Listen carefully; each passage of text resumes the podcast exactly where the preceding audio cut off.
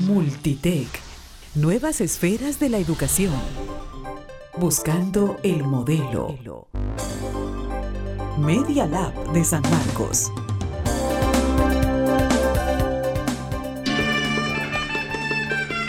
Cuando en el siglo XI los grandes señores feudales pensaban que tenían un poder infinito y perenne, apareció algo que los derrotó. No era una gran arma militar, sino la universidad. El conocimiento generado en las universidades fue, a juicio del sociólogo alemán Jacob Taubes, un potente golpe contra la estructura jerárquica feudal y rápidamente se erigió como un elemento de progreso en la sociedad. Han pasado casi mil años y hoy la universidad tiene nuevos grandes retos y una situación que afectó a todo el mundo la pandemia del coronavirus. Lo peor de la pandemia todavía está por llegar. variant of coronavirus is out of control.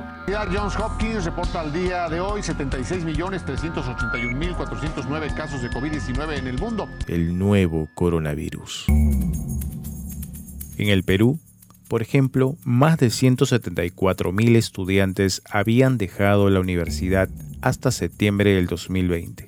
Según el director de Educación Superior Universitaria del Ministerio de Educación, Jorge Mori, la causa principal, la crisis económica originada por la pandemia. Pero esa cifra que a todos preocupó fue solo un incremento de la tendencia. Cada año, un número abultado de jóvenes desertan de las universidades. En este año de la pandemia la tasa fue de 18, pero el año anterior, el 2019 ya había sido de 12%, es decir, solo 6 puntos menos.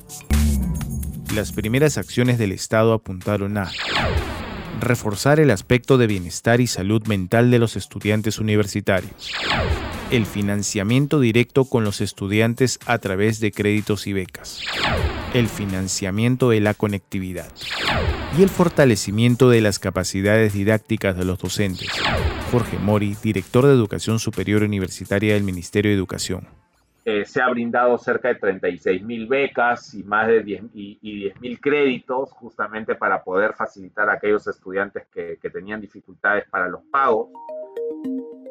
Parafraseando a Vallejo, había muchísimo que hacer bastaba revisar los datos de la Superintendencia Nacional de Educación Superior Universitaria, SUNEDU, para enterarse de que a la llegada de la pandemia, solo 25 universidades peruanas ofrecían los entonces denominados programas a distancia, y estos constituían un porcentaje mínimo de su oferta educativa.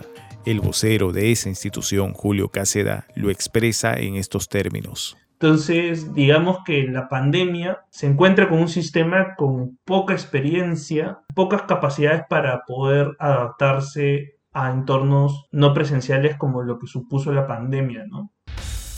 Establecido el diagnóstico, el 3 de mayo del 2020, el Ministerio de Educación publicó la resolución viceministerial número 095-2020 que establecía que si una institución optaba por prestar el servicio educativo de manera no presencial o remota, estaría obligada a reprogramar las horas lectivas para y a cumplir criterios específicos para el desarrollo de una propuesta pedagógica de calidad. ¿Cuáles eran esos criterios? ¿Qué nuevos conceptos se establecieron en la educación peruana? ¿Constituía la difícil coyuntura que estábamos atravesando la oportunidad para una verdadera transformación frente a un escenario que exigía y exige nuevos modelos de prestación de servicios de aprendizajes en línea? Se lo contaremos en el siguiente podcast de Multitech. Nuevas esferas de la educación. Buscando el modelo. Media Lab de San Marcos.